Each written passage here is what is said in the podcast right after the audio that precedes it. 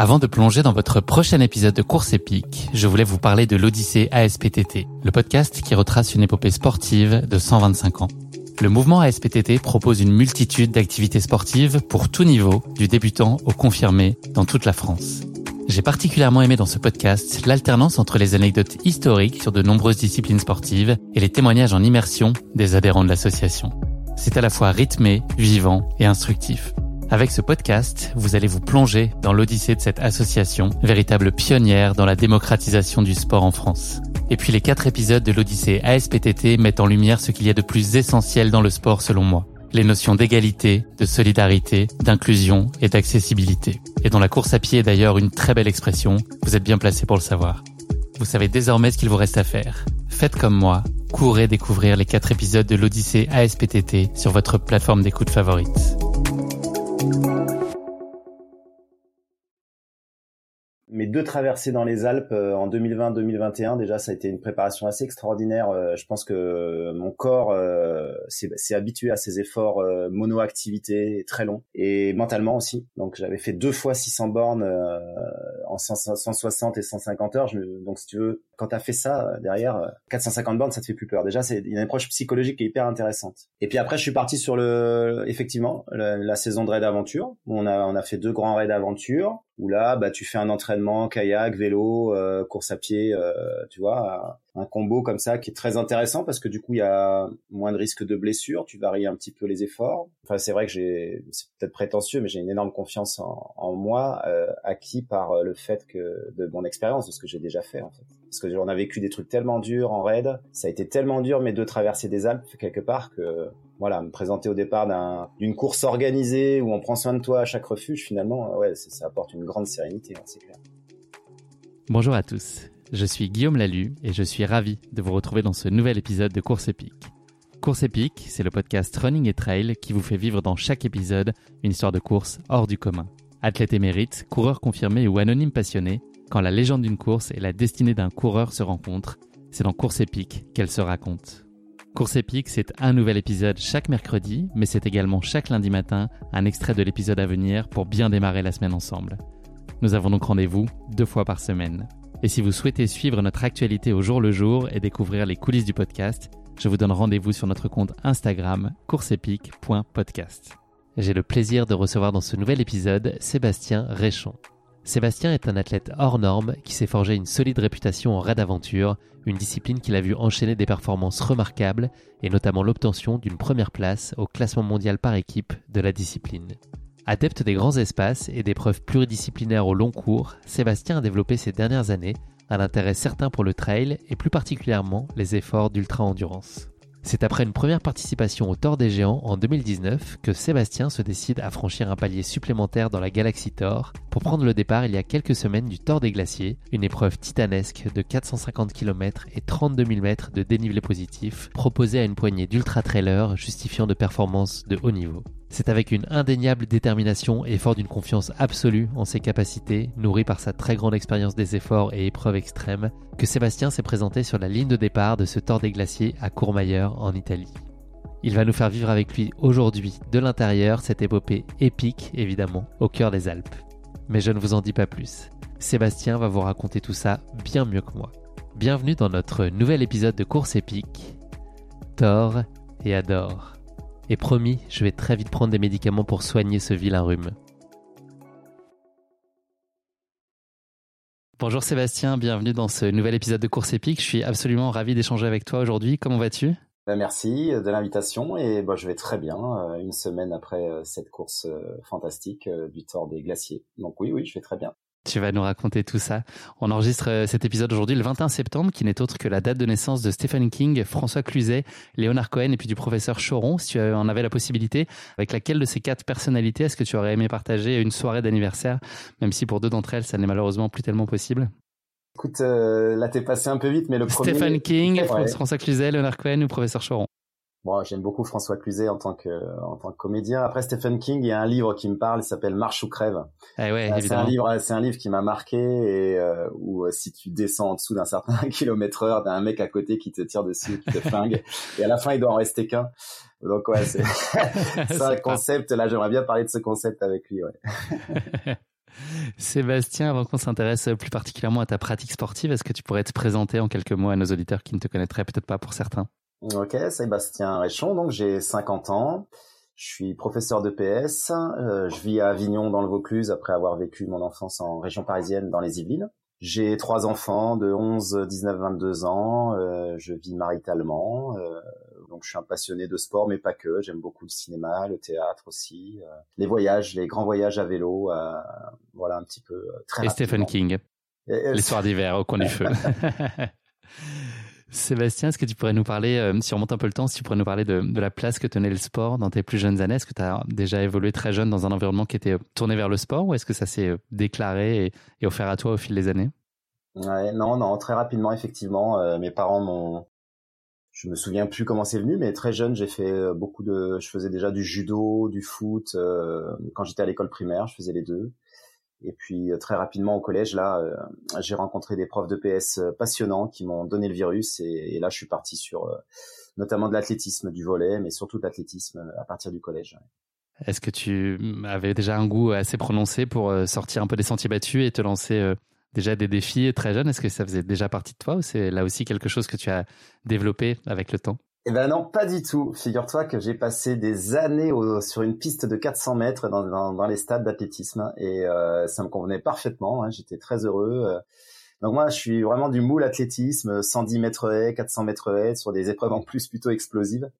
Et en fait, euh, par contre, j'aimais beaucoup le, le, côté partage, le collectif. Euh, je suis passé aussi entraîneur très rapidement en athlée. Euh, donc voilà, je non, non, les, sentiers. Euh, T'étais pas les gens à claquer la porte le dimanche matin en disant à papa et maman, je rentre ce soir, vous occupez pas de moi. Peut-être tu faisais pas ça quand t'avais 8 ans. Bah non, bah non, c'est vrai, non, non, j'avais, j'étais plutôt, voilà, plutôt dans des choses très cadrées, euh, chronométrées, euh, classiques. Et puis c'est à 30 ans plus tard que j'ai voulu sortir des sentiers battus. Qu'est-ce qui t'a plu euh, dans la pratique de l'athlétisme? Qu'est-ce que ça t'a apporté? Puis est-ce que tu viens d'évoquer là la notion de, chronomètre, de performance Est-ce qu'elle était déjà très présente? Est-ce que la, compétition euh, faisait déjà partie euh, intégrante de, ton intérêt enfin, qui était, de toute façon corrélée à ta pratique du sport Ou est-ce que tu n'avais une approche quand même qui était plutôt loisir et plaisir en, priorité? Non, l'athlétisme, c'est vraiment une activité de performance où on essaye de dépasser, de battre ses records, de dépasser ses limites. Donc j'ai vraiment baigné là-dedans. Tu t'entraînes 4, 5, 6 fois par semaine pour gagner un dixième sur 110 mètres haies. C'est assez dingue. Des fois, tu te dis, mais c'est fou quoi que j'ai pu passer autant de temps comme ça sur un stade pour gagner un dixième ou deux quoi sur euh, sur une épreuve qui dure 15 secondes. Donc euh, ouais, non, moi, moi ce que bon après ce que j'aimais dans l'athlétisme, c'était qu'on était un groupe, il y avait un, un collectif. C'était pas une, c'était pas bon, c'était seul sur ta ligne de départ, quoique moi ce que je préférais c'était les relais mais t'es seul sur la ligne de départ. Mais par contre, il y a tout un groupe autour qui s'entraîne ensemble, un entraîneur, des stages, des, des virées aux quatre coins de la France pour aller faire des compétitions. Donc tu vois, c'est euh, voilà, il y avait quand même euh, tout un esprit club que j'adorais moi quand je faisais de l'athlétisme. Et puis on se poussait les uns les autres dans les groupes d'entraînement. Et, oui, voilà, non, moi j'ai vraiment baigné dans le, je dépasse mes limites petit à petit, je progresse. Après, je n'étais pas une superstar, je visais pas les, les titres d'un champion de France dans mes catégories mais ça voilà battre mon record euh, dépasser euh, dépasser mes limites du moment ben ça me suffisait amplement et ça me faisait plaisir. Et puis aller chercher une belle victoire collective sur des relais ou autres pareil. C'était quelque chose qui qui me nourrissait qui me créait des émotions.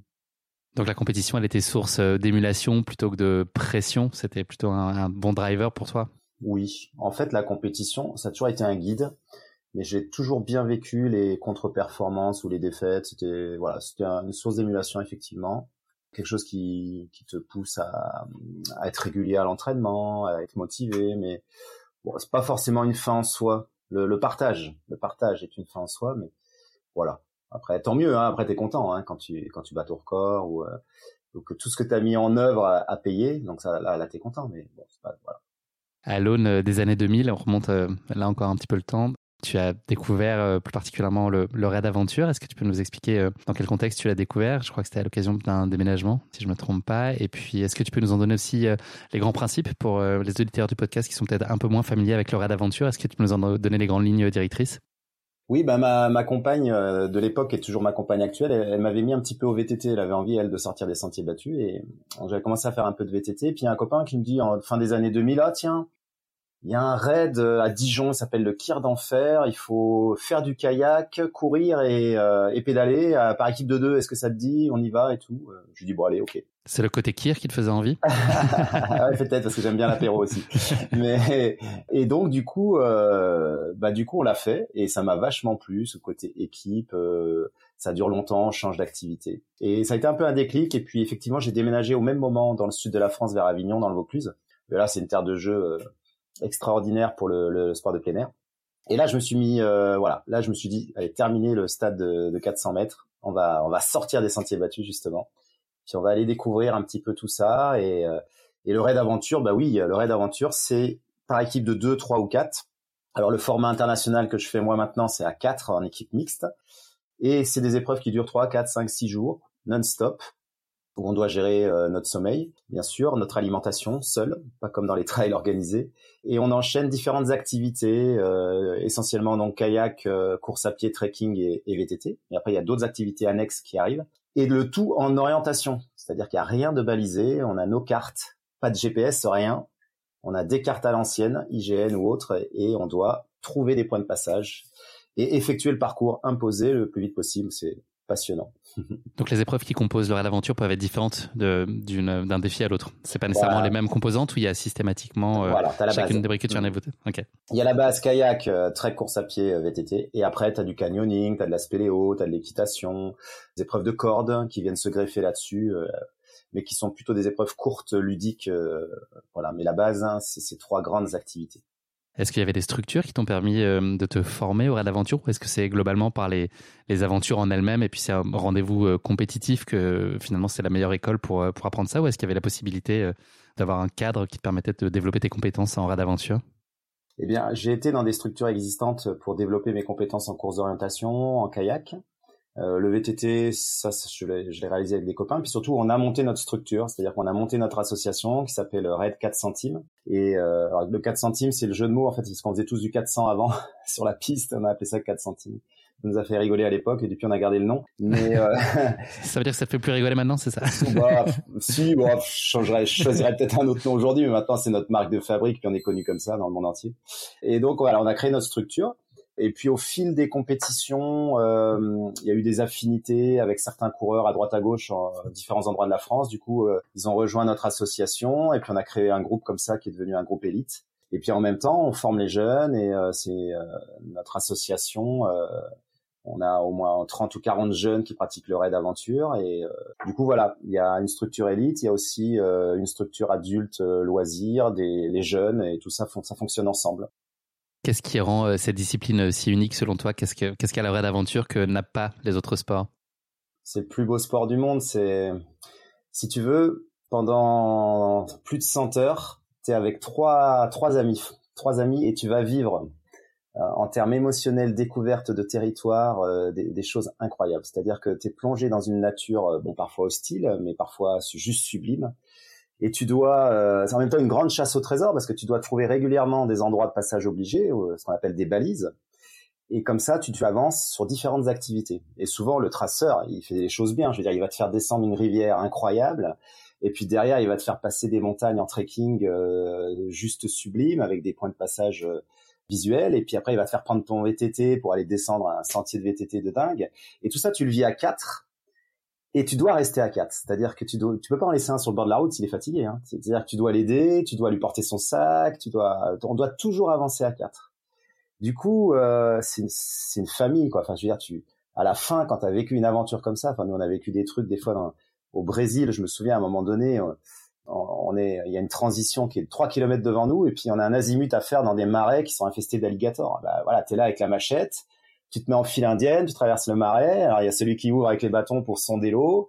Et puis bah, tu mets le pied sur un alligator qui se barre euh, à 2000 à l'heure. Et puis ça vous tire à la courte paille, celui qui part le premier ou pas? Je sais pas pourquoi, c'était moi. et, et, ça, si tu veux, quand tu vis des trucs comme ça, il y a, a d'autres moments, je veux dire des levées de soleil dans des endroits improbables où à un moment donné tu te perds, euh, tu décides de dormir et puis au, lever du jour tu te retrouves. Enfin, tu, tu peux pas imaginer le, les souvenirs que tu te construis sur chaque course avec tes, trois camarades là. C'est un truc assez assez incroyable. Donc oui oui c'est tous ceux qui l'ont vécu. Euh, moi, j'ai l'avantage de toujours retenir le positif. Donc il y a des moments difficiles que j'évacue très rapidement derrière. Donc du coup, j'ai une vision très très édulcorée, très du truc. Il y en a certains qui ils y vont une fois, ils y retournent pas, mais globalement, ceux qui y retournent, ils te, diront la même chose que moi. C'est un sport, c'est c'est juste il n'y a pas d'équivalent. Enfin, j'en ai fait beaucoup des sports. Là, là, ça dure tellement longtemps. Il y a tellement d'émotions qui te traversent et, tu découvres des territoires. Mais bon, voilà, c'est magique, quoi. tu nous l'as bien vendu en tout cas, ça donne très envie. Et j'entends aussi derrière tout ce que tu dis euh, de, partage, du collectif, aussi d'être dans des environnements euh, géniaux. Il y a aussi ce côté ludique finalement, très simple, un peu d'enfant, de, de, de, de, varier les plaisirs, de passer d'une épreuve à l'autre, de s'émerveiller. Enfin, il y, a, cette espèce de, de candeur à chaque fois, non c'est ça, de, repartir pour une nouvelle aventure et de découvrir l'inconnu finalement. Ouais, c'est ça. Des fois, tu, tu, viens de faire 24 heures de kayak, alors que t'en peux plus, t'as plus de bras, euh, t'as juste envie de d'arrêter, quoi. Ou des fois, tu dors un peu dans ton kayak, tu repars. Et puis, t'arrives à la transition, puis là, hop, euh, ouais, tu te changes, tu manges vite un truc, et puis tu repars avec ton vélo. Et là, t'es tout neuf. C'est pas les mêmes muscles qui fonctionnent, et là, tu vas, allez, on est reparti. Et puis des fois, euh, des fois, si tu galères, tu dois trouver une balise, et puis des fois, tu tournes autour, tu la trouves, voilà, t'hésites, tu, tu dis, ah, c'est tendu, là, on est en train de perdre du temps. Et puis quand tu la trouves, c'est comme les gamins, voilà, qui trouvent un, qui trouvent les, les autres packs, tu vois. Tu ah, on l'a, on l'a, elle est là, quoi. au début juillet, on a fait un raid en France autour du Mont Blanc qui était fantastique. Puis à un moment donné, il y avait une balise comme ça qui était super dure à trouver, mais quand on l'a trouvée au bout d'une demi-heure, on avait peur de pas la trouver, on était en tête et de tout perdre là-dessus. Mais on a hurlé dans la forêt, on était comme des gosses, quoi. Et on avait sommeil pourtant, mais là, on s'est réveillé un coup d'adrénaline. Là, elle était là, la balise devant nous, c'était magique. il y a une dynamique euh, collective euh, très forte, on l'a entendu, où chacun apporte finalement, euh, vient avec ses atouts, au-delà de l'affinité et puis la complémentarité qui est, j'imagine, un des critères clés pour monter l'équipe qui va à la fois performer puis réussir à bien vivre ensemble aussi pendant ces longs jours et puis dans des conditions qui sont assez exigeantes. C'est aussi un des critères, c'est quand même de, de se tolérer. Quelle est toi, tu penses, ta principale contribution au sein de l'équipe Si je devais te, t'attribuer un principal attribut, c'est, quoi aujourd'hui, euh, Sébastien? C'est, quoi ta, compétence dominante quand, quand tu viens dans une équipe? C'est, ton expérience, c'est euh, la navigation, c'est un physique hors norme, c'est un mental d'acier, c'est un peu tout ça. Qu'est-ce que tu c'est, quoi ta contribution à toi dans l'équipe de 4 par exemple? Il faudrait demander à mes partenaires. C'est un peu un peu tout ça, mais je dirais que ma force principale, moi, il m'appelle le capitaine, donc c'est, la cohésion. En fait, moi, ce que j'arrive, ça, ça crée un groupe ce que je crois que j'arrive bien à faire depuis toujours, c'est prendre le meilleur de chacun, constituer les équipes en fonction des, des affinités, des caractères, et puis et puis pendant la course, j'ai un effectivement, je suis toujours très positif, j'ai un gros mental, et du coup, je fais toujours avancer l'équipe. Et puis quand il y a un petit truc qui cloche ou, ou une défaillance d'un des d'un des collègues, et ben et ben c'est pas grave, on continue à avancer, et puis et puis je positive, et puis on s'est sorti de situations incroyables euh, grâce à cet état d'esprit en fait. Donc je pense que c'est ça ma principale force. Je pense que mes collègues ils diraient un petit peu ça quoi. Mm. J'imagine qu'il faut être très complet, mais en tout cas c'est ça qui est saillant. Oui, après tout ce que tu dis, c'est hyper important. Dans une équipe, en fait, il faut des, des costauds qui portent lourd. Euh, il faut un orienteur ou deux, même deux orienteurs euh, de haut niveau. Il faut une nana, c'est obligatoire. Mais nous, notre nana, elle est souvent meilleure que les gars, donc j'ai pas, j'ai pas de peine à le dire. C'est Sandrine Béranger qui a fait troisième du Tour des Géants. Elle, elle est juste incroyable. Et donc du coup euh, notre féminine euh, ben euh, elle nous aide. Des fois elle nous elle nous met la laisse et elle nous tracte pour nous aider quand on est moins bien aussi tu vois. Donc il faut il faut et puis il faut voilà. Il faut quatre gros mental quand même. Parce que si t'en as un qui est un peu qui s'écroule à la moindre petite anicroche tu vois ça va pas est-ce qu'il y a un responsable humour ou pas? Ouais, ouais. Qui est en charge des blagues, c'est T'en as qui, voilà, voilà, t'en as là, là, là, j'ai un nouveau, un coéquipier qui s'appelle Gino, là, il nous fait marrer, il, chante et tout, donc ça c'est génial. Quand t'as quelqu'un comme ça qui fait des blagues et qui chante, t'as moins sommeil, euh, ça booste, ça met du, du, positif dans l'équipe. Donc ouais, ouais c'est clair. Il vaut mieux un, un cas de l'humour qu'un râleur. Il y a un circuit mondial sur lequel euh, la team dont, dont tu nous as parlé tout à l'heure, la, 400 team, c'est particulièrement euh, illustré. Est-ce que tu peux juste nous éclairer là aussi sur son mode de fonctionnement, comment ça opère ces différentes manches au fil de l'année? Ouais, t'as un circuit mondial avec une dizaine d'étapes dans l'année, donc aux quatre continents. Et puis euh, toutes les équipes se retrouvent sur les championnats du monde qui ont lieu souvent en septembre-octobre. La, la, course est à, a lieu actuellement au Paraguay. Alors nous on a fait l'impasse cette année parce qu'on avait un objectif sur le Thor. Mais euh, voilà. Donc toutes les, les enfin toutes les équipes se dispatchent, je dirais, sur les coupes du monde parce que grosso modo c'est tellement dur comme sport que tu peux en faire, euh, tu peux faire deux trois courses par an. Euh, mais tout le monde se retrouve généralement sur les championnats du monde, voilà, qui sont en fin d'année. Cette année c'est au Paraguay, l'année prochaine c'est en Afrique du Sud.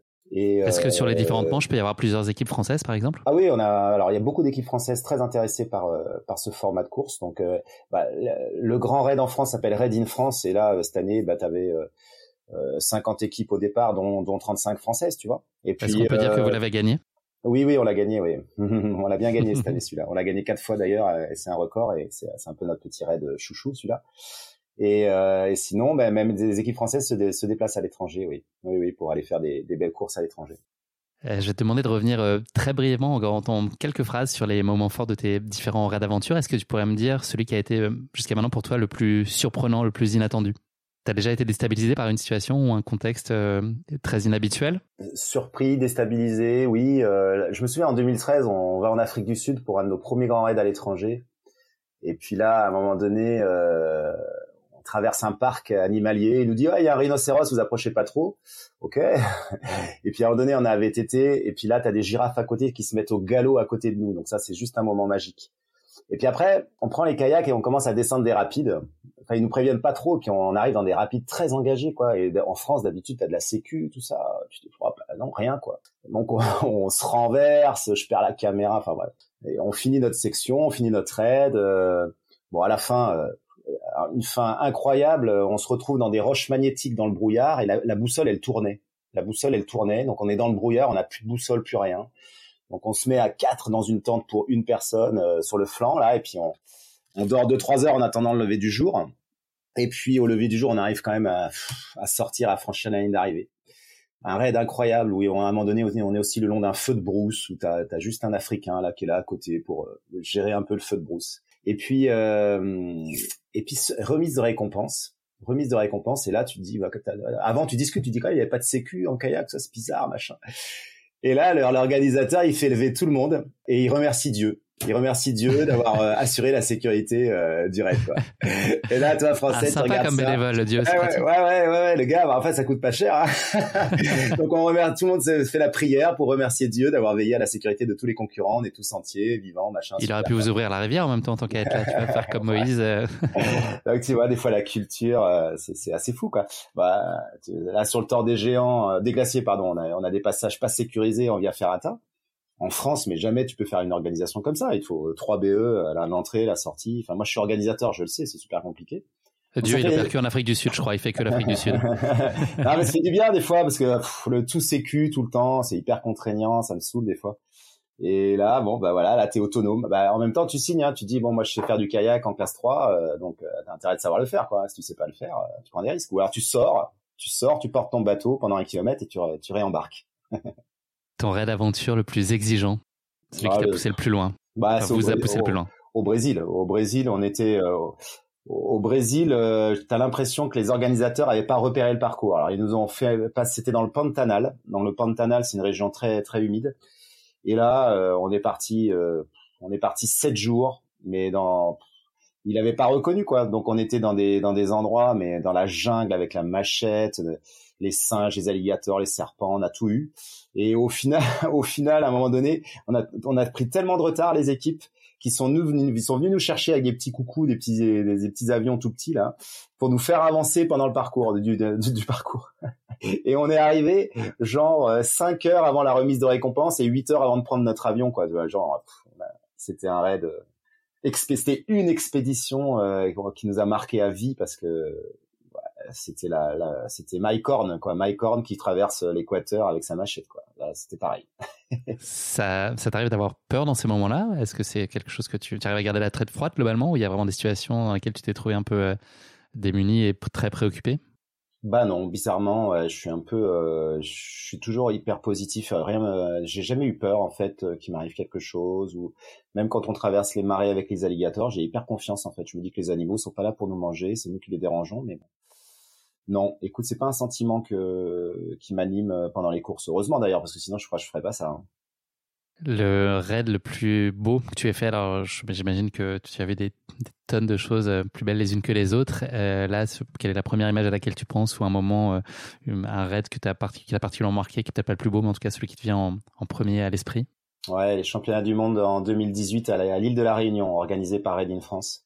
l'île de la Réunion, c'est juste magique et et ils nous ont fait un tracé de folie. Euh, c'était beau, c'était beau partout, mais il y a eu des descentes en packraft, c'est des petits, des petits rafts de deux personnes là, sur des rivières euh, au milieu de la jungle.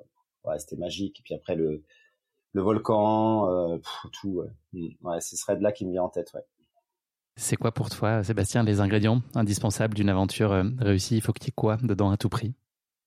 L'osmose dans l'équipe, avant tout, un partage, une, connexion entre les quatre concurrents, et puis une homogénéité physique aussi, parce que quand il y en a un ou deux qui est dans le dur toute la course, c'est un petit peu délicat pour lui à vivre. Voilà, donc c'est toujours toujours pas évident.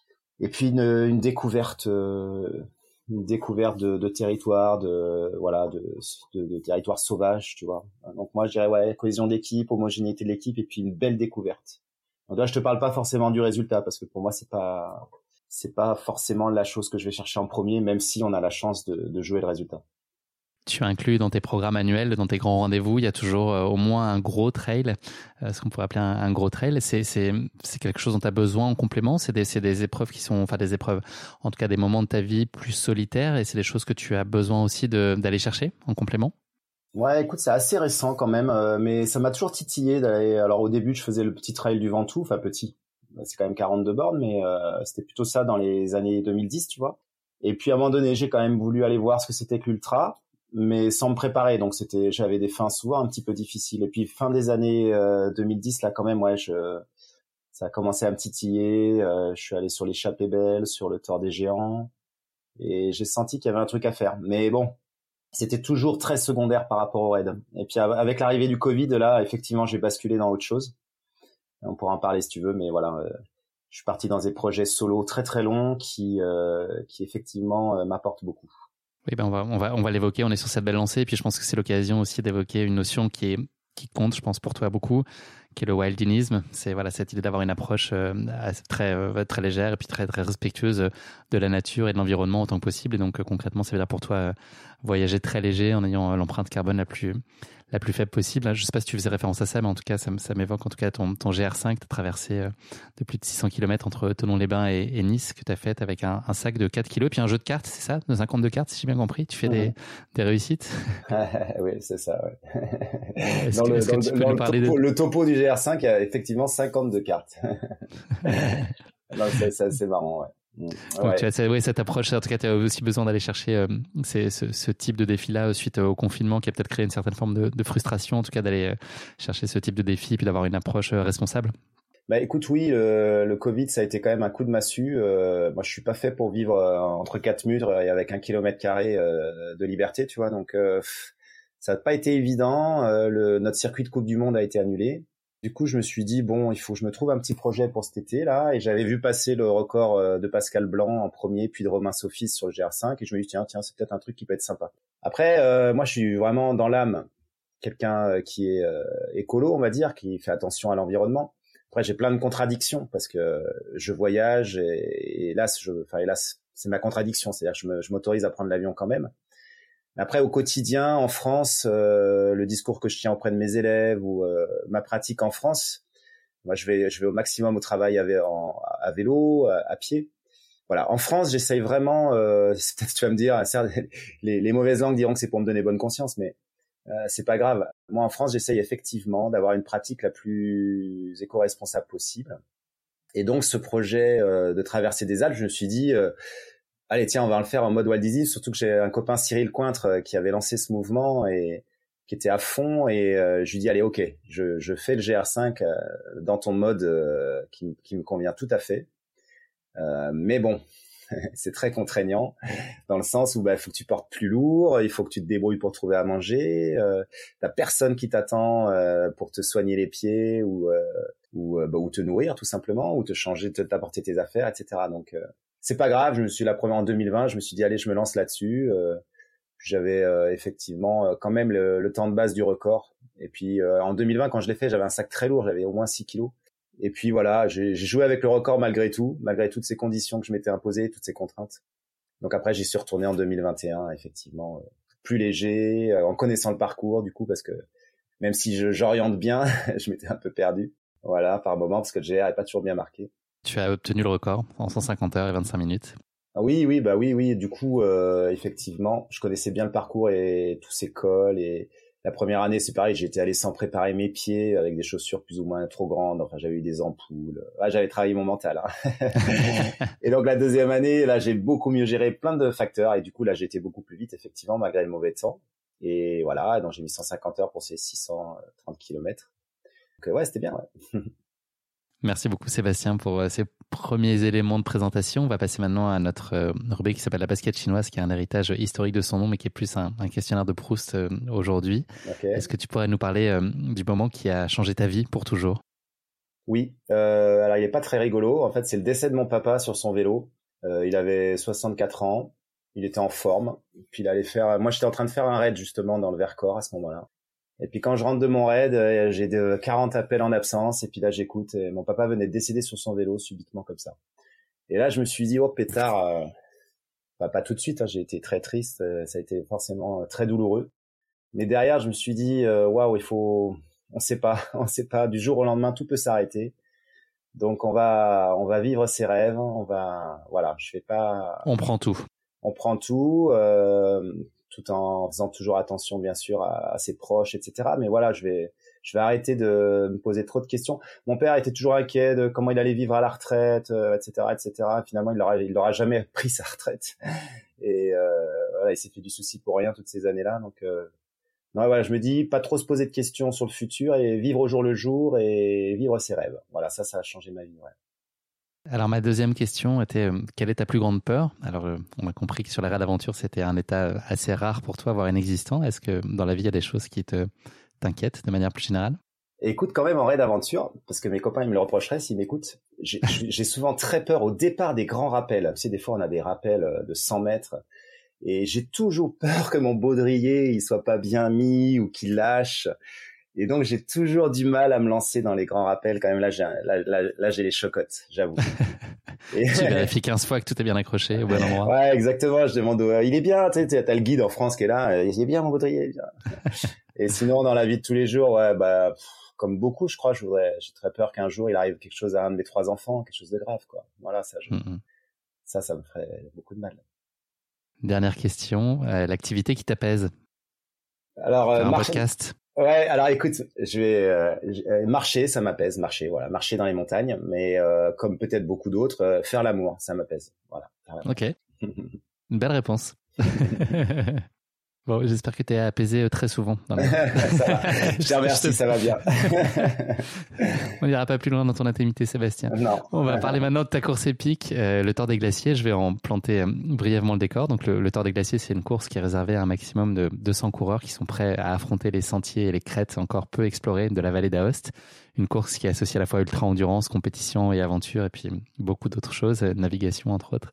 Pour pouvoir en prendre le départ, il faut nécessairement avoir terminé préalablement une édition du Tour des Géants en moins de 130 heures, ce qui vous donne une petite idée des forces en présence sur la ligne de départ de ce Tour des Glaciers.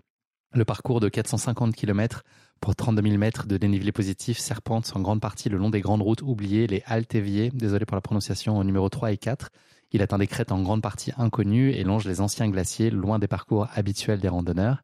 Ces sentiers ne sont habituellement fréquentés que par ceux qui connaissent parfaitement les territoires alpins, aiment la solitude et apprécient la beauté des hauts sommets. Cette épreuve unique en son genre est à mener en autonomie totale avec comme unique point d'appui les refuges de haute altitude situés le long du parcours. Le Tour des Glaciers s'élance et trouve également sa conclusion à Courmayeur en Italie. Les 450 km de la course doivent être effectués dans un délai maximum de 190 heures, soit une semaine et 22 heures. Voilà, j'ai oublié des choses, Sébastien, ou pas Ou j'ai planté à peu près le décor décemment Ouais, ouais, c'est bien présenté. vous l'avez compris à la lecture de ces quelques lignes, le Tour des Glaciers, c'est une course qui est d'une redoutable exigence. C'est le moment qui chatouille un peu, Sébastien. C'est le moment de la question qui pique. Donc, c'est une question euh, très gentiment piège que je pose euh, à mes invités. Cette question, elle est toujours euh, tirée par les cheveux. Je t'avais expliqué un peu le principe, mais ça peut dériver et sortir un peu du cadre habituel. Voilà l'idée. Qui dit Tour des Glaciers dit glacier. Et puis, qui dit glacier dit glace. Voilà donc euh, trois affirmations pour toi sur le thème de la glace. Et l'idée, c'est de faire un vrai ou faux, qu'on va appeler pour l'occasion spécifiquement à cette circonstance un tort ou raison. Donc voilà, je vais te donner trois affirmations. Il faut que tu me dises si j'ai tort ou raison. Et c'est des questions qui sont relatives à la glace. Les Chinois sont à l'origine de l'invention de la glace. C'est mon affirmation. Est-ce que j'ai tort ou raison? Allez, t'as raison. Bravo, bravo. Des historiens ont effectivement trouvé euh, les premières traces de, de recettes de glace en Chine. Elles étaient composées de lait de chèvre, de miel et d'écorce aromatique. Et puis, ils maîtrisaient une, technique très ingénieuse, les Chinois à l'époque, pour créer du froid artificiel en mélangeant de l'eau et du salpêtre, qui est euh, du nitrate de potassium. Voilà, si tu as fait des, tu as des cours de chimie encore à portée de main. tout ça, ça permet de refroidir la préparation. Ça fait des glaces excellentes. Voilà, il y a une autre partie des historiens qui, qui disent plutôt que, qui attribuent en tout cas cette invention aux Perses, car c'est les premiers à en avoir laissé des traces écrites. On l'accorde, c'est, on va dire que c'est absolument les Chinois. Deuxième question de ce tort ou raison. Il existe une recette de glace au roquefort. Peut-être à tester sur un ravito. T'as raison. Absolument. on, peut, on peut le faire. Alors, si tu as une sorbetière à portée de main, il faut que tu mettes 60 centilitres de crème fraîche et 250 grammes de roquefort fondu. Voilà, pour te faire cette petite euh, glace au roquefort qui accompagne à merveille une poêlée de légumes et ou une verrine salée. Tu y penseras peut-être, euh, tu emmèneras peut-être ta sorbetière sur ta prochaine sortie euh, Wildinisme. Je pense que c'est tout à fait approprié. Bon, deux sur deux, on est bien quand même, bravo. Pas mal, ouais. Ouais, ouais, joli, joli. Je pense que ça sent le hat-trick là. on, consomme deux fois plus de glace dans les pays méditerranéens que dans les pays scandinaves. Ouais, allez, t'as raison. J'ai tort. Ah. C'est piège, ça paraissait évident. Et eh oui, euh, exactement. ouais. Ouais, et l'explication, c'est donc voilà, dans les dans les pays, euh, notamment les pays scandinaves, Suède, Danemark, etc., ils consomment beaucoup de, de glace parce qu'ils la consomment. C'est pas le même usage que nous en fait. Ils la consomment souvent à domicile sous forme de pot ou de bac, alors que nous c'est plutôt euh, un achat d'impulsion hors des repas quand on est au bord de la plage ou, au resto. Donc voilà, ils ont un usage et des volumes qui sont complètement différents. Donc on consomme deux fois plus de glace dans les pays scandinaves que dans les pays plus méditerranéens comme le nôtre ou l'Espagne et l'Italie. Bravo, quand même, deux bonnes réponses sur trois. C'est bien, tu as été au sorbet de ton art avec ta réponse. Je, suis content que ça paraisse cette glace devant euh, toutes ces, questions euh, ô combien difficiles.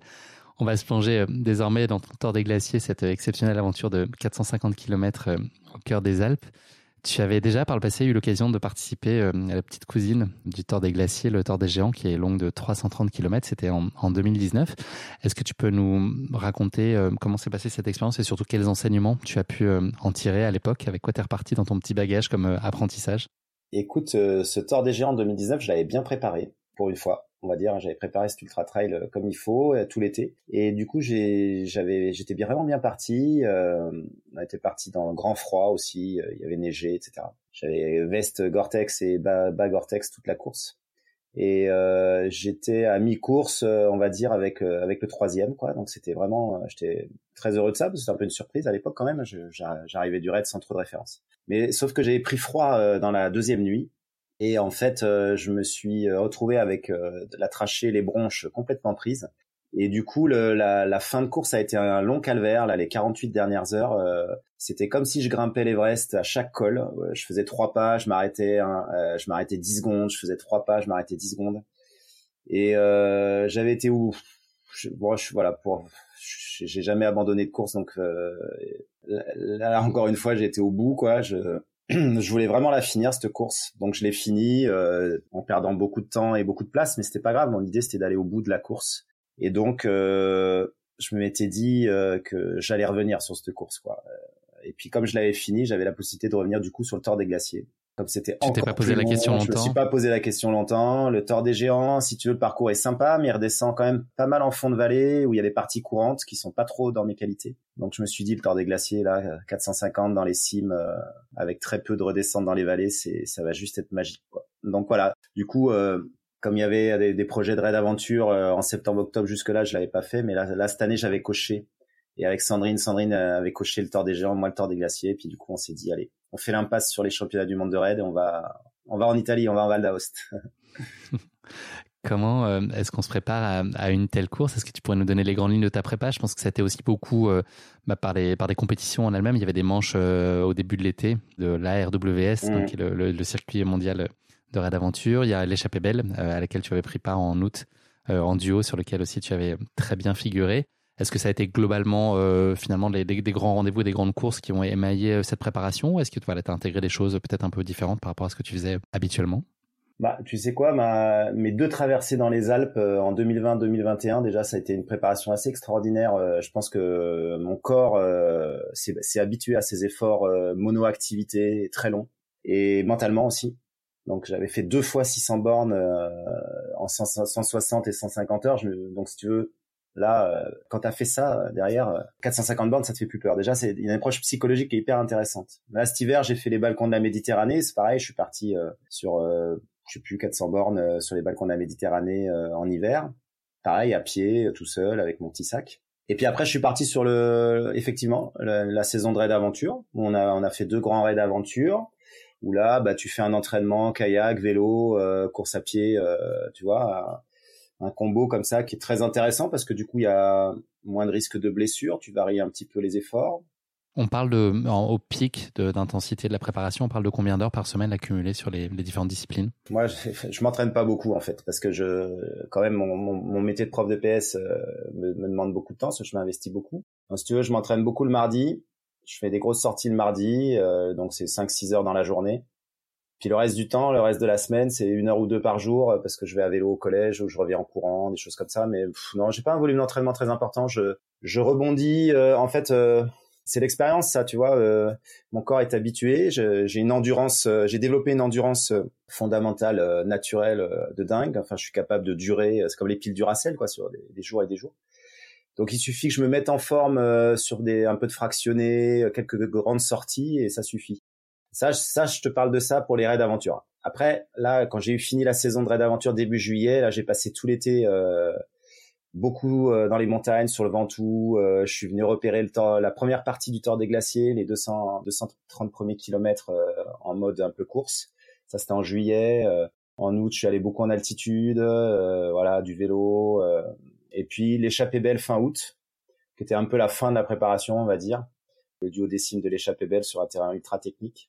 Et puis après, les trois semaines entre l'échappée belle et le Tour des Glaciers, ça a été de l'entretien une petite sortie ou deux sur le Ventoux dans la semaine, euh, un petit footing ou deux très léger, quoi. Voilà. Donc ça veut dire que finalement la, confiance et l'expérience que tu as acquis au fil du temps, elle t'a franchi un peu d'une espèce de surpression d'entraînement, c'est ça, et de risque de blessure qui est inhérente euh, au surentraînement, ça te permet de relaxer, de prendre un peu de recul par rapport à ça, c'est ça? De pas accumuler les heures euh, trop? Clairement, hein, je pense que moi j'ai pas besoin. en fait, il y a, il y a 15-20 ans en arrière, je me faisais des plans d'entraînement, j'accumulais les heures d'entraînement, j'étais un peu comme ça. Puis je me suis rendu compte petit à petit que fallait pas trop en faire. Des fois, t'en fais trop finalement, et t'es jamais en forme. Et là, j'ai trouvé en fait, euh, je, je, me, bah, c'est bien à 50 ans, tu vois, ça, ça a des inconvénients, ça a des avantages. C'est-à-dire que tu sais quand tu te sens en forme, tu sais ce qu'il faut faire maintenant pour être en forme, et mentalement, psychologiquement, si tu veux, quand j'ai fait ce que j'ai l'habitude de faire, ben, je suis serein, je sais que ça va, ça va le faire. Alors que d'autres vont être stressés parce qu'ils ont raté euh, deux séances du plan d'entraînement du coach. Euh, ah, je vais, je vais pas être en forme. J'ai connu ça hein, quand j'étais athlète euh, dans ma jeunesse, quoi. Donc non, moi, je, je sais qu'il me faut quelques sorties longues, qu'il me faut un petit peu de vitesse de temps en temps, pas trop pour éviter des blessures musculaires. Et puis c'est vrai que du coup, je cours très très peu. Euh, enfin, je veux dire sur des semaines normales, je cours deux fois dans la semaine, euh, max trois. Euh, mais par contre, je vais faire un peu de vélo, un peu de kayak, et du coup, bah, j'ai aucun problème de genoux, d'articulation, rien. Et même sur un été là où j'ai fait que de la, de la course à pied ou de la rando course tout l'été là, bah finalement c'est bien passé. Puis là, là je vais couper là, là je vais couper un peu tout, tout l'automne, je vais arrêter de courir. Comme ça, je repose un peu tout et puis je remettrai la machine en route en fonction des objectifs, tu vois.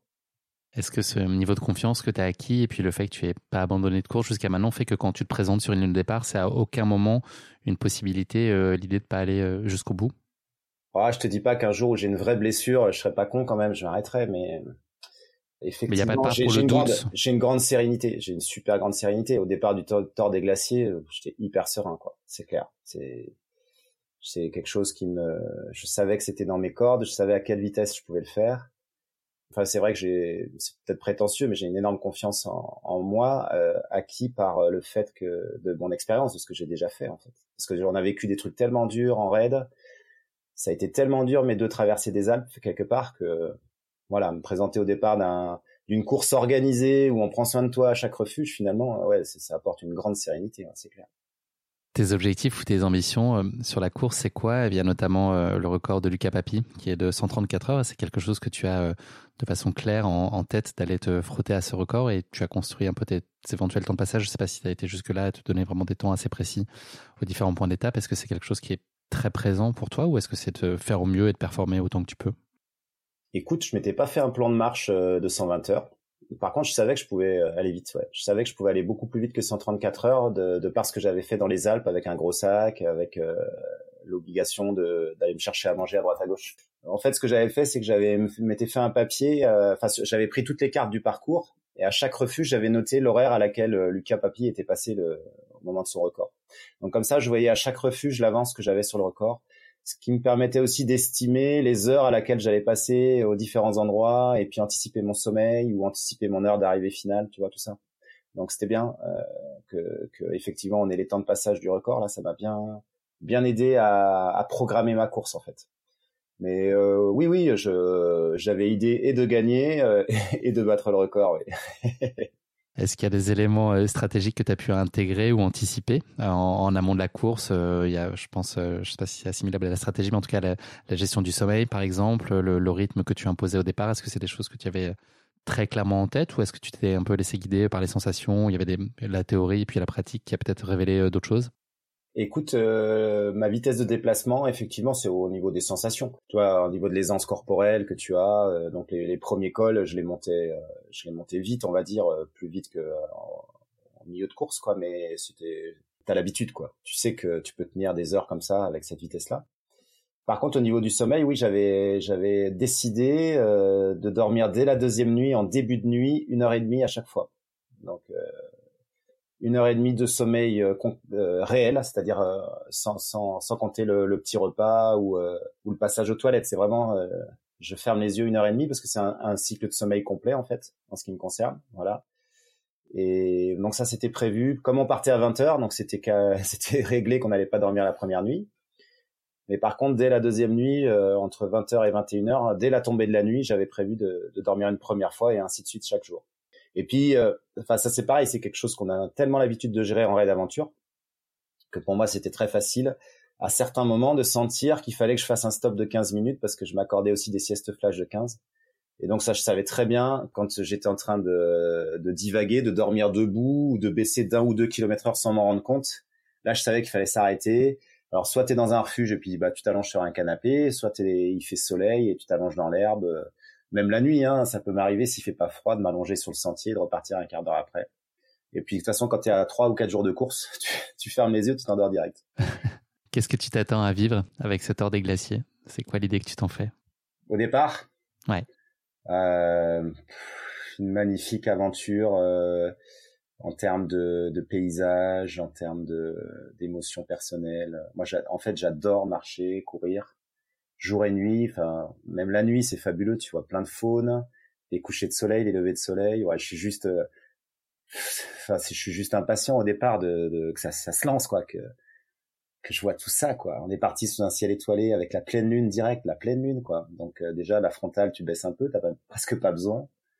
Et puis euh, ouais, voilà, il se met à neiger la première nuit, donc tu dis bah voilà, bah, bah bingo, quoi, c'est parfait, quoi. Donc ça y est, nous sommes le vendredi 9 euh, septembre 2022, c'est le grand jour. Est-ce que tu peux euh, nous parler de tes toutes premières heures de course que tu as menées euh, tambour battant avec un autre coureur du nom de Julien Christin Benoît? Et puis voilà, de ces conditions qui étaient annoncées froides, tu nous l'as dit, mais peut-être la neige est venue vous surprendre, c'était peut-être pas forcément prévu à l'agenda ce jour-là. Voilà, est-ce que tu peux nous raconter en tout cas ces tout premiers moments vécus sur ton tour des glaciers Ouais, bah tu sais, tu libères les chevaux, quoi. À un moment, du, du, t'es impatient, donc c'est parti dans la ville, dans Courmayeur, là. Donc je suis parti tout de suite euh, devant, un petit peu là, à mon rythme, on va dire. Et puis il y a effectivement Julien qui s'est accroché. Donc on a fait un bon bout de chemin. On a fait tout le premier col ensemble euh, et, euh, et, ma foi, il avait un bon tempo. Et puis voilà, on découvre petit à petit, il se met à faire froid. Je lui dis, ah, je vais vite m'habiller au premier refuge. Là, je vais mettre le pantalon et la veste parce que là, c'est tendu. Et là, il me dit ah mais j'ai pas pris de pantalon moi. Je fais waouh. Comme ils avaient annoncé pas de pluie, euh, une nuit étoilée, euh, je lui dis quand même euh, il va avoir froid quoi. Bon. Écoute, on continue ensemble, tout se passe bien. Premier, on passe à un premier refuge, juste on remplit la bouteille hein, parce que c'était au bout d'une heure. Et puis deux heures après, un deuxième. Donc en descente, il était un petit peu moins bien, mais il faisait l'effort de me rattraper en montée. On fait comme ça une bonne partie de la nuit, plus ou moins ensemble.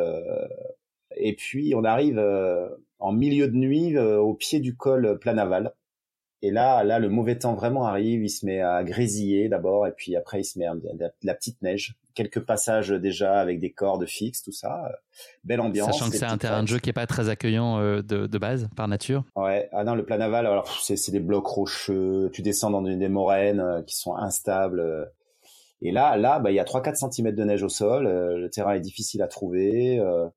Bah, c'est sympa, grosse ambiance euh, aventure là pour le coup. Euh. alors heureusement, je l'avais repéré en juillet ce passage-là, donc je sais qu'il faut dans la descente passer complètement à gauche. Et là, Julien, il a lâché derrière, et puis après j'ai su qu'il avait abandonné, qu'il s'était blessé dans la descente. Donc là, je me retrouve seul. Et ma foi, bon, ça me déplaît pas. Hein. Je suis, un, solitaire. En dehors des raids d'aventure, je suis assez solitaire. Je m'entraîne beaucoup euh, seul.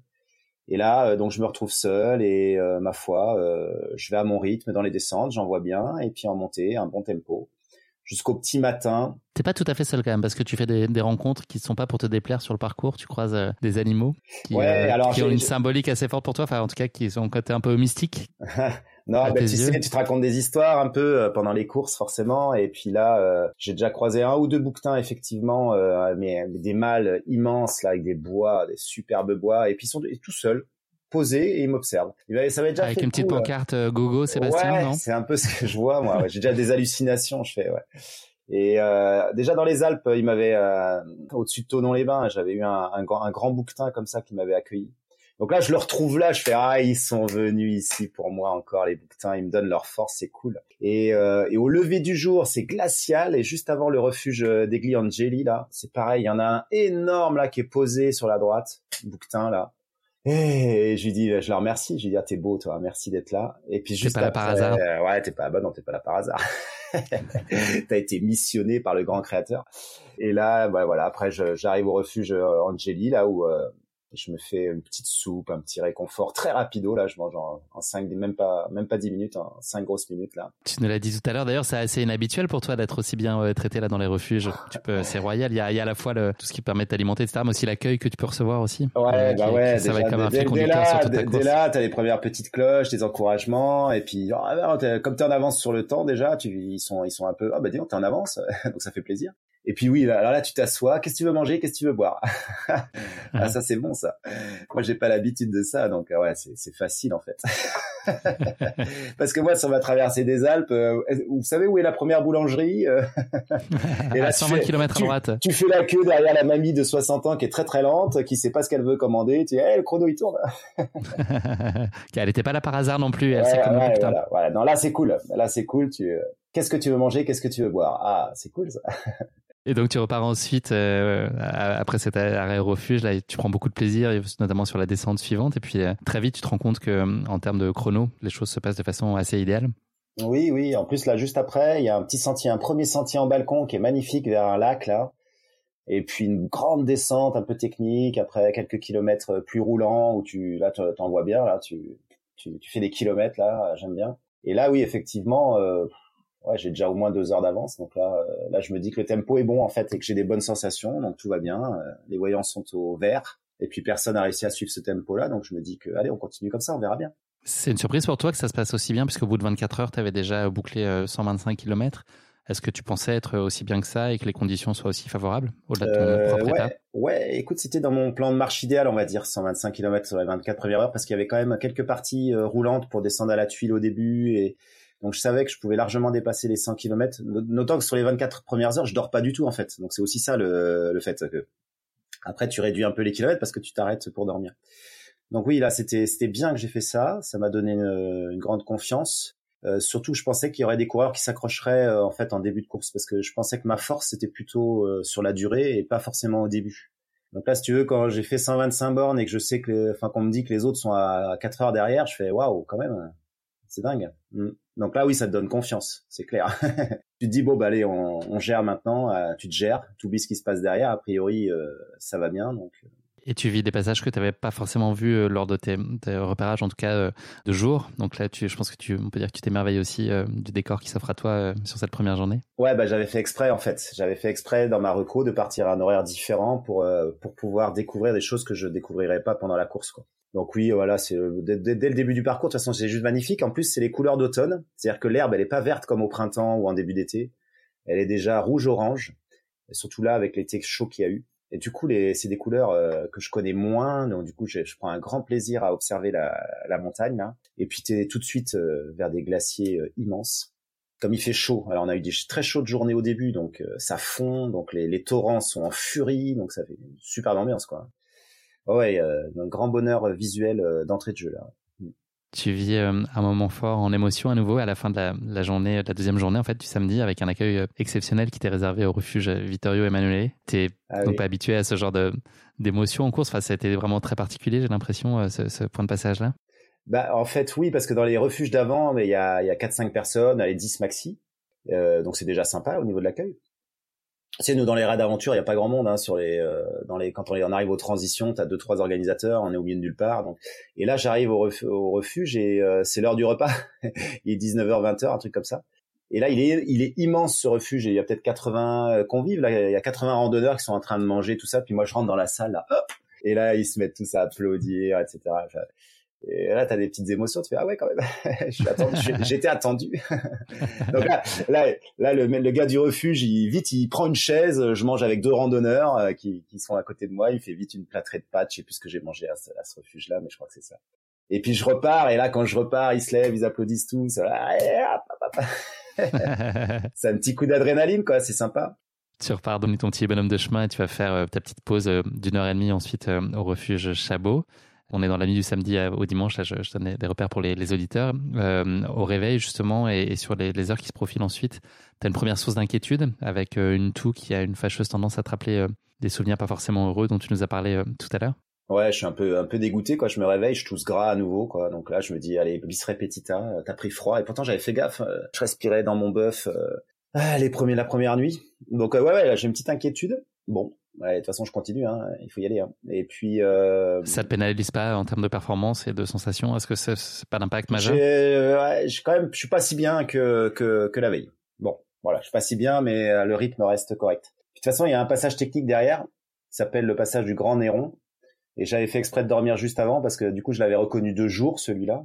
Et ce passage-là, euh, c'est juste, bah, c'est les Italiens quoi. Ils te font passer un truc. Tu passes un pas et puis derrière, c'est de la désescalade avec des câbles et des cordes fixes. Et t'as même à un moment donné une échelle verticale de 20 mètres. Et tout ça, mais il y a, y a du gaz, hein, il y a du gaz. Hein. Et, là, il t'avait dit, il nous avait dit au briefing, c'est bon, il y a, y a un guide, il y a un guide. Alors moi, j'avais imaginé qu'il nous filerait un baudrier, qui nous assurerait en moulette, tu vois, rien du tout. Quand j'arrive au, au palao, je fais, oh, quelqu'un. et là, je le vois en bas avec sa frontale en train de me faire des signes. Donc, bah, je commence tout seul sur mes cordes fixes, là, machin, en faisant gaffe, je connaissais. Bon, là, il fait nuit, je mets la frontale à fond. Et puis j'arrive auprès de lui, au milieu du, de la désescalade, et il me dit ouais c'est par là. Et il me dit euh, ce passage euh, il est pas top. Hein. Merci, j'ai remarqué. J'ai dit bah tu devrais pas dire ça aux autres concurrents, ça rassure pas vraiment. J'ai dit tu t'as pas prévu de me filer un baudrier là? Non rien. Non non non non, vas-y vas-y. Ça passe. Ça passe. Bon, je savais que ça passait, mais quand même. Donc voilà, j'ai serré les fesses euh, parce que tu, vois, comme je t'ai dit tout à l'heure, j'ai un peu peur en haut des rappels. Donc là, quand même, je suis prudent. Euh, c'est pas quelqu'un qui a grimpeur et il rigole, hein, il te le descend, euh, il te le descend avec une main, mais bon, quand même, faut faire gaffe, quoi. voilà. Pas trop droit à l'erreur, quand même. Ouais, non. Voilà. Puis derrière, t'es dans une, dans, dans une moraine, pareil, tu descends, c'est, c'est ultra technique, mais je suis, je suis très à l'aise en fait dans les passages techniques quand il s'agit de sauter de bloc en bloc ou de, ça, ça me plaît bien c'est mieux que de courir à 15 km heure sur du plat pour moi ça. Donc là après il y a une descente ultra technique et puis le, col du Lozon qui est, qui est sublime qui passe à 3003 qui lui est très roulant qui monte en lacet euh, tranquille avec une fin très raide quand même. Voilà donc euh, là je sens quand même que je suis un peu moins bien là au niveau cardio-pulmonaire on va dire un peu mais bon ça t'empêche pas d'imprimer quand même un rythme d'enfer puisque tu surprends même euh, l'organisation. tu vas un peu plus vite que la musique. En tout cas, quand tu arrives euh, à Cogne, c'est ça? Ouais. L'équipe est pas en place. Tu arrives plutôt que ah, ce heureusement, ils ont, ils ont vite, euh, ils ont quand même missionné un, un super kiné qui est là et, qui m'accueille même avant, avant la base de vie. En fait, il est là, il me filme, il est dans sa bagnole, il est tout content, il est vachement sympa. Puis hop, il m'emmène à la base de vie. Puis là, il a quand même réussi à me faire une petite soupe avec des pâtes. Et puis ils sont ils sont deux ou trois, voilà, ils sont là et euh, donc ils m'apportent plein de choses sur la table. Hein. Quand même là, je mange. Hein. Euh, je vais pas dire le contraire. ils s'occupent super bien de moi. Et puis mais à un moment donné, je mange mes pâtes et je me masse les pieds en même temps, tu vois. Je, je me masse un peu les pieds pour me les détendre. J'avais enlevé mes chaussures. Puis là, il me voit faire, il me dit mais tu veux un massage? Il me dit allonge-toi. Donc euh, je m'allonge et là euh, je m'allonge sur le dos, il, il, met il met mes mollets sur ses euh, sur ses épaules et il masse les cuisses et il dit à sa copine derrière de masser les pieds en même temps. Donc j'ai eu un massage à, à, quatre mains. Donc autant te dire le temps des glaciers. En continuant de manger tes pâtes tranquillement. Ah, c'est tout confort. Non là là je faisais là j'ai fait un petit une petite sieste de 15 minutes, tu vois. Et pendant cette sieste de 15 minutes, ils m'ont massé quoi. Oh là là, le grand luxe quoi. Une très bonne note sur TripAdvisor pour ce, Ah non, ils sont formidables. Ouais. Mm. La suite de la journée euh, se passe euh, globalement bien en dépit des chaleurs qui, euh, que tu n'affectionnes pas particulièrement jusqu'à l'ascension du difficile col Fricola où ton état va commencer un peu à se dégrader. Oui, alors là, oui, effectivement. Alors j'ai le début de journée qui est pas mal jusqu'à Dondena et où j'ai un bon rythme régulier, ça va. C'est pas fantastique, mais c'est régulier. Et puis il y a, un col qui est pas haut, hein, qui est à 2005-2006, qui est super dur parce qu'on démarre de vraiment très très bas. Le Fricola, ah, celui-là il est dur. Hein. Et là, Je pense que pourtant je filtre l'eau. Alors moi j'ai une gourde filtrante en fait et quand euh, je sens que l'eau est pas top, enfin qu'elle est pas sûre, je, je la filtre. Et je sais pas ce que j'ai fait, peut-être je l'ai mal filtré, j'en sais rien. Mais donc je prends de l'eau dans une rivière et effectivement il y a quelques vaches pas loin. Et une heure après, je suis pris de, de crampes d'estomac, mais alors hyper douloureuse. Et puis euh, je passe quand même le col Fricola difficilement. Et je crois dans la descente, là au début de la descente, bon, là je m'arrête, je me vide deux trois fois, donc là c'est hyper désagréable. Et là je suis très très faible d'un coup là. Euh, bon je m'arrête pas, hein, je continue, mais euh, petit moment euh, pas cool. Ou surtout je m'inquiète parce que je me dis si ça dure deux jours trois jours, c'est la déshydratation assurée et là ça va être compliqué quoi. Donc euh, j'arrive quand même à atteindre le dortoir Retempo, Retempo là Retempio Kilomètre 208 pour, pour donner une indication à, nos auditeurs. Ouais, là j'avais pris de, oui c'est ça 200 à peu près ouais. Et, là, et, ça fait presque 48 heures de course là. Et la suite n'est pas forcément plus simple le reste de la nuit puisqu'il y a ton rythme qui baisse un peu par la force des bah, choses. il y a quelques petites heures d'aiguillage. J'avais pas prévu de dormir là et puis finalement je suis tellement un peu faiblard et je me dis autant dormir maintenant et ça va peut-être me requinquer. Mais par contre j'arrive pas trop à manger ce que m'apporte la dame là. Et donc euh, je dors et puis je repars. Euh, bon déjà j'ai plus mal au ventre mais je manque un peu d'énergie quoi. Et puis là, euh, ouais, le suivi du GPS c'est compliqué. Euh, J'aime pas bien suivre ce, ce, GPS sur une montre là. Il y a plein plein de traces de vaches qui me perdent. Bref, je perds 5-10 minutes et puis euh, bon, je suis sur un rythme moyen, on va dire, moyen. Et puis j'arrive au refuge Bonzé là, je crois, et là je remange un petit peu, je suis content. J'ai pas mal au ventre et puis euh, je descends à Donas à la base de vie où euh, je descends correctement. C'est une longue longue descente interminable. J'ai quand même un bon rythme. Et j'arrive à Donas, voilà, il est, je crois que j'ai 5 heures d'avance sur le record, donc je me dis que même avec mon petit état moyen depuis quelques heures, euh, ça, ça, va, ça va, on peut, on peut y aller. Surtout qu'à Donas, j'arrive à prendre une douche, ça fait du bien, surtout que bon voilà, je me sentais pas super propre. Par contre, il y a rien à manger parce que là, je suis arrivé trop tôt et il y a juste des madeleines, euh, deux trois trucs qui me font pas du tout envie, donc euh, là pour le coup, je peux pas me requinquer au niveau alimentation. Par contre, euh, il y a un kiné qui est là et là c'est pareil, je me fais une sieste de 15 minutes, je crois, et il me, il s'occupe de mes pieds. Je commence à avoir des crevasses au tendon d'Achille et sous la plante de pied, et du coup il me fait des bandages. Et ça c'est super parce que je repars euh, sans sentir mes crevasses, donc euh, ça me gêne pas quoi. S'offre à toi maintenant euh, le passage qui va être le plus technique de la course. Est-ce que tu peux nous en parler? Ouais, après tu montes vers le refuge Koda, qui est un refuge à 2003 je crois et là, euh, c'est quasiment le parcours du Tour des Géants, sauf à cet endroit-là où tu, tu pars un petit peu plus sud pour aller choper une arête. Et là, tu as une longue arête euh, avec des passages engagés via ferrata, petits barreaux, cordes, pour passer à droite ou à gauche de l'arête. Ouais, c'est juste magique là. tu te dis, les Italiens, ils sont trop bons quoi. Les traceurs du parcours du Tour des Glaciers, là, merci quoi. Bah, c'est ça, c'est le plus beau passage, surtout que je suis de le, le matin, qui a un petit peu de brouillard, qui s'en va, qui revient. Enfin, fait une super belle ambiance. Et puis derrière, euh, hop, tu redescends un petit col et puis tu montes au refuge Koda où là, il te voit arriver de loin. Et là, là, c'est les cloches qui sonnent, t'as des, la bamboche. c'est ça. Et là, tu pleures toutes les larmes de ton corps parce que parce que t'es déjà bien fatigué et puis que t'as les, émotions à fleur de peau. Et et là, quand t'as un accueil comme ça, j'ai pas l'habitude non plus. Euh, c'est bon, quoi. Ça te donne un petit coup d'adrénaline et ça te réveille et ça fait plaisir.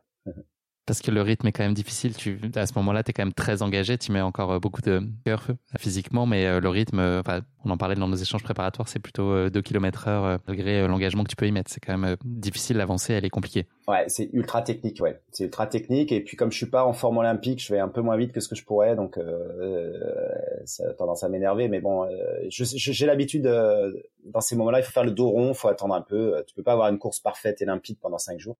Donc là, je suis en attente de, de pouvoir m'alimenter et de repartir avec un peu d'énergie. Et c'est ce qui va se passer au refuge Koda parce que là, là, je vais bien manger. Euh, ils, ont des, ont des pâtes et puis le, yaourt là, ils m'emmènent deux trois yaourts que j'arrive à avaler super bien. Voilà, donc je me refais bien la cerise au refuge Koda.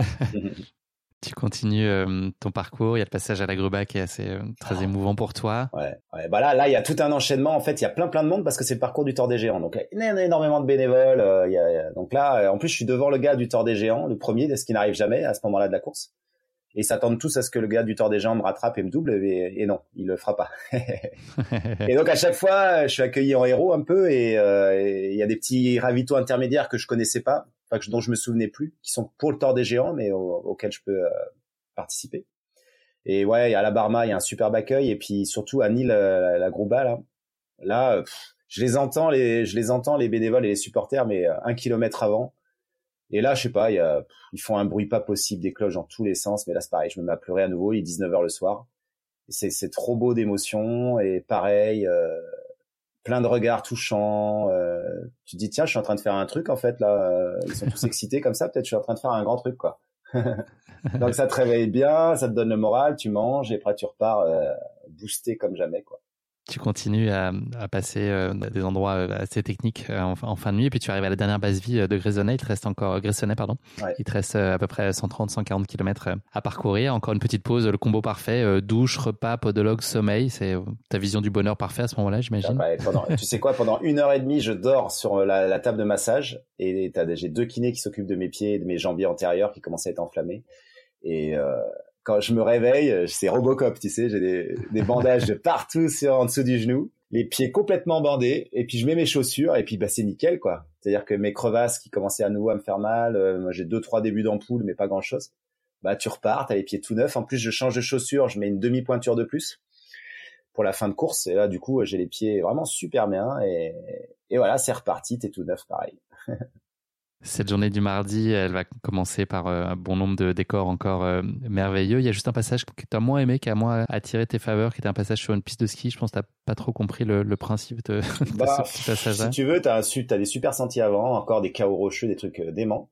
Puis à un moment donné, tu as une longue, longue, longue montée qui t'amène vers une station de ski. Et donc quand tu arrives sur la station de ski, tu pourrais très bien tout de suite basculer vers le, le refuge, le ravitaillement. Et en fait, non, ils te font monter par des pistes très moches en haut de la station pour redescendre euh, au même endroit. Bon bref, là il y a 5 km qui n'ont pas lieu d'être, c'est pas grave, hein, ils peuvent faire des petites erreurs aussi les Italiens. voilà. Tu poursuis ensuite euh, ta route quelques heures jusqu'à l'hôtel Stambecco, euh, où là aussi tu vas, tu vas pas trouver exactement l'accueil auquel tu aurais pu, pu penser, tu es un peu surpris. Bah en fait, heureusement, là je suis, je suis, trop en avance effectivement. L'orga est pas là. L'orga est pas là, mais ils ont dû téléphoner parce que tous les ouvriers qui mangent au restaurant sortent au moment où j'arrive. Donc heureusement, il y a les ouvriers qui sont là, qui m'applaudissent. Et ils me disent c'est par là, c'est par là. Mais c'est bizarre. Je me dis mais c'est qui ces gars-là? Ils ont tous la même tenue, tout ça. Et il dit ah, vas-y va dans le restaurant là machin. Et puis dans le restaurant il y a le mais ouais tu veux manger? Bah oui. Euh, il y a quelqu'un d'organisation? Euh, bah non pas encore. bon c'est pas grave je mange et puis il y a quelqu'un qui arrive finalement une demi-heure après qui va me pointer mon, mon temps de passage. Donc le temps de passage est pas bon du coup à cet endroit-là, mais c'est pas grave. et voilà, et là je me repose un petit coup et je repars. Bon là c'était resto trois étoiles, là c'était oh, cannelloni aux épinards, je m'en souviendrai toute ma vie. les meilleurs du monde. Et puis là, je repars euh, sur un sentier ultra technique.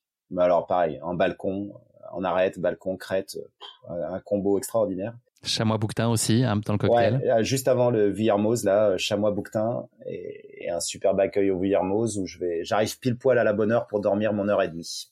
Et on peut dire que quand même globalement, il n'y a pas de cadeau, il n'y a pas de section gratuite hein, sur le sur ce parcours-là. Euh, tu vas en profiter de chaque mètre. Là, on va te donner euh, de quoi en découdre. Mmh. c'est clair. Y a, en, début de course, là, tu as 15 km gratuits pour aller à la tuile, mais après, sinon, waouh. Ouais, c'est ça qui est bien d'ailleurs. Hein. C'est ça qui est bien. Mais c'est vrai qu'il défile pas. Là, je crois, il y a une journée, je fais 70 bornes. Ça m'est jamais arrivé, quoi. Sur une 24 heures, faire que 70 km. Là, quand je suis dans la Coda, euh, avant entre entre Donas et Gressonnet, je fais que 70 km dans la journée, quoi. tu conclus euh, la, journée du mardi euh, avec un, petit plat de pâtes, un, classique. Euh, les conditions météo, elles commencent à tourner à ce moment-là. Elles promettent une dernière nuit, puisque ce sera ta dernière nuit plutôt délicate. Ouais, clairement. Là, ça commence à pleuviner. Donc, je mets la veste, le pantalon. Mais moi, c'est pas des, ça me plaît assez. Hein. Moi, je préfère ça parce que j'ai souffert de la chaleur quand même. J'ai ralenti un peu les, les jours d'avant en journée à cause de la chaleur. Alors que là, ouais, il se met à pleuviner, c'est la nuit, euh, brouillard. Donc là, c'est pas évident de trouver son chemin même avec euh, une montre GPS. Donc euh, ouais, la nuit un petit peu compliquée, un petit passage technique encore. Là, tu, là, c'est pas de la désescalade, c'est de l'escalade euh, avec des barreaux de via ferrata, des petites cordes fixes. Donc bien sympa. Avant d'arriver au refuge de crête euh, sèche. Crête sèche, voilà. Où là, euh, bah, c'était compliqué d'y arriver parce que je me suis un peu perdu, brouillard. Et là, il y a une jeune fille qui m'a qui m'accueille, qui est super sympa et qui me dit attention, la suite là vers le Mont Gelé, dernier gros passage à plus de 3000. Euh, c'est pas balisé, on n'y voit rien, la descente est compliquée. Alors je lui dis oh là, et par brouillard, elle me dit oh par brouillard. ouais, ouais. Ok, alors là du coup, comme j'ai de l'avance, tu revois tes plans? Ouais, je revois mes plans. Je me dis, allez, il est 5 heures du mat. Si j'y vais, je vais tomber, je vais être là où à 6 heures, il fera nuit, ça va pas le faire. Donc, je décide de dormir une heure, une heure et quart de plus pour arriver à un timing de jour là-haut en cas de mauvais temps, quoi. Donc voilà, petit somme supplémentaire qui me permettra, je pense, de bien finir et de plus dormir après, quasi. Et du coup, euh, bah, j'arrive au Mont Gelé euh, à 3000. Là, il y a un guide aussi. Il y a un guide est dans sa tente, dans le mauvais temps. Et là, je lui dis, alors c'est par où? Et il me dit, c'est par là. Euh, ouais, mais t'as mis quelque chose? Non, non, il y a rien. Vas-y, c'est par là. bon, ok, tu sais rien. Quoi. il avait, il a à peine sorti sa tête de la tente parce qu'il faisait super mauvais. Il avait froid. Il était trop tôt le matin, je crois. Et en fait, en fait, j'ai une bonne surprise, c'est que euh, il y a des cairns de partout. Mais ça, personne me l'avait dit, euh, ni la nana du gîte, euh, ni le guide. En fait, c'est carné. Donc, ceux, ceux qui savent pas, des cairns, c'est des tas de pierres. Et du coup, il y en a tous les 20, 30 mètres. Alors, en cas de brouillard, c'est, compliqué. Mais là, je, il fait pas beau, mais j'ai, quand même une, visibilité de 100 mètres. Donc, j'arrive à voir les cairns et finalement, je descends bien pour rejoindre ensuite quelques pistes qui vont me faire faire des kilomètres euh, que j'appelle gratuits, euh, où là, tu as un bon rythme en marchant, tu, fais 6-7 à l'heure, c'est génial, voire tu trottines. Donc là, ça permet de, rejoindre Champillon, le refuge Champillon assez vite et de me dire, ah, je peux peut-être arriver vers minuit ce soir. le début de ta journée de mercredi qui sera ta dernière journée de course euh, aussi bah voilà entre ce, ce grand mur jusqu'à Champillon quelques rares kilomètres plats tu nous en as mmh. parlé mmh. tu fais aussi une rencontre assez inattendue pour ne pas dire improbable d'un coureur sur le parcours qui est en perdition Ouais, c'est dans la, c'est après Champignon là. Je suis dans une le col de Barmasson, qui est un col qui est pas du tout sur le tort des géants, un mec et, et là je vois un coureur devant moi sur la crête qui descend vers moi avec un dossard. Je fais mais t'es perdu? Et là en anglais, c'est il me répond bah oui je suis perdu. Il s'appelle Damian Hall. Il était cinquième du tort des géants et il a dû avoir un moment d'absence de dingue parce qu'il est à 10 km de, de son balisage. Et, et, il a monté peut-être 400 mètres de dénivelé ou 500 pour rien quoi. Tu te dis mais il a été absent euh, dans sa tête un moment quoi. Donc euh, j'ai pris cinq minutes, il a pas de téléphone, il a rien, donc je lui montre sur mon téléphone où il doit aller, je lui explique, etc. Puis il a fini, bon, j'ai su après.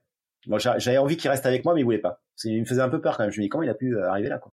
Et donc il a fini par retrouver son chemin et finir 15e. Bon, j'ai su après, c'était cool. En fait, des fois, t'as des coureurs, ils poussent le non-sommeil euh, trop loin et, ça peut être craignos. Ouais après cette petite euh, aventure et des descentes que tu continues de mener à bon train, tu arrives à l'hôtel Italia pour ce qui sera ton dernier vrai repas de ce Tour des Glaciers. L'objectif, il est assez clair maintenant, euh, c'est optimiser au maximum le temps et franchir euh, avant minuit idéalement la ligne d'arrivée à Courmayeur. C'est ça ton, ton objectif? Ouais, là j'ai bien mangé, il fait pas chaud et du coup là je peux vraiment remettre de la vitesse. Et puis j'ai pas envie d'arriver à 3h, 4h du match. Je me dis que ce que j'ai fait mérite autre chose, donc je veux arriver avant minuit, qu'il y ait un peu de monde euh, et que voilà, j'ai pas toute une la célébration. Non, oui, puis au-delà de ça, euh, passer une nuit supplémentaire euh, avec le peu de sommeil que j'ai, ce serait pas plaisant, quoi. Donc là, je me mets à, nouveau à courir à fond en descente. t'as pas mal au pied, t'as pas mal au pied. Vas-y, cours, cours, cours. Et puis je monte, je monte vite à nouveau. Ouais, ouais, j'ai un bon rythme d'ascension je m'arrête trois minutes boire un café au Frassati, j'enchaîne le col Malatra et puis pareil dans la descente au taquet au taquet jusqu'à dernier petit col la crête et là et là je vois le loup. Je vois le loup. Le loup est toujours là pour célébrer mes belles performances à la fin. Ça veut dire plusieurs choses. Je vois le loup, mais là, en l'occurrence, tu vois vraiment un loup. Ouais, ouais je vois un loup euh, sur la dernière crête, euh, au-dessus du refuge Berton. Et j'avais fait, j'avais vu un loup pareil à la fin euh, de ma traversée record du, du GR5. Donc, je me dis là, là, là c'est pas une hallucination là. Non, il est beau, il est magnifique, il est marron et il part en courant devant moi. Est-ce qu'on peut dire que tu es dans un état euh, quasi euphorique là, à ce moment-là? Ah, Là, tu te dis, voilà, je vais quand même pas me faire une entorse de cheville à 3 km de l'arrivée. Donc là, là, là, tu profites, tu as fait ton dernier col et puis tu descends. Et, et là, je me mets à chanter, je suis en transe, je, suis heureux. Est-ce que tu peux nous raconter les, les, les tout dernières euh, centaines de mètres de la course et puis euh, la surprise qui t'attend? Bah oui, parce qu'en fait, ma famille habite quand même très loin, sur Avignon, et en fait, mon fils est sur Lyon et il me fait la surprise. Euh, il s'est tapé quatre heures de voiture pour venir voir son papa euh, cinq minutes à l'arrivée là. Donc je le vois 100 mètres avant la ligne et euh, il est avec sa copine Jessie. Et voilà, c'est ouais, c'est une première belle belle émotion. Je suis super heureux qu'il soit là parce que je l'aime très fort. Et voilà, c'est un, un beau geste de sa part quoi. Voilà. Et, et puis derrière, tu as la ligne d'arrivée, il y a encore du monde et c'est trop bon quoi là je saute euh, comme si je franchissais une haie de 110 mètres haie sur la ligne c'est trop bon quoi tu boucles ces 450 km et 32 000 mètres de D+, euh, en 123 heures et 57 minutes.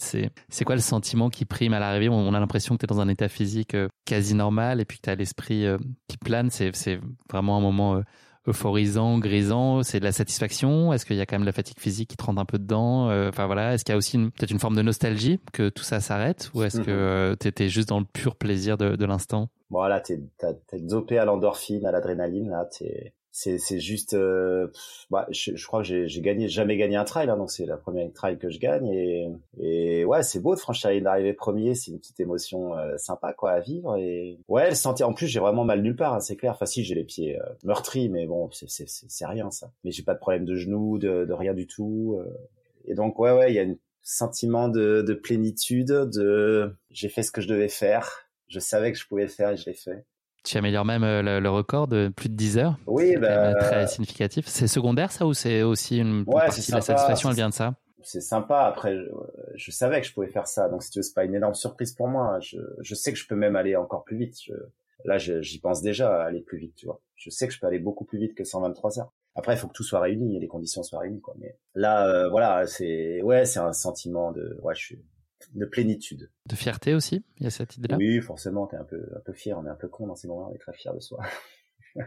Quelles ont été, tu penses, les clés de ta réussite sur la course? Qu'est-ce qui a fait que bah, tout s'est globalement bien, en tout cas sur les paramètres que toi tu maîtrisais, tout s'est bien mis en branle et bien aligné?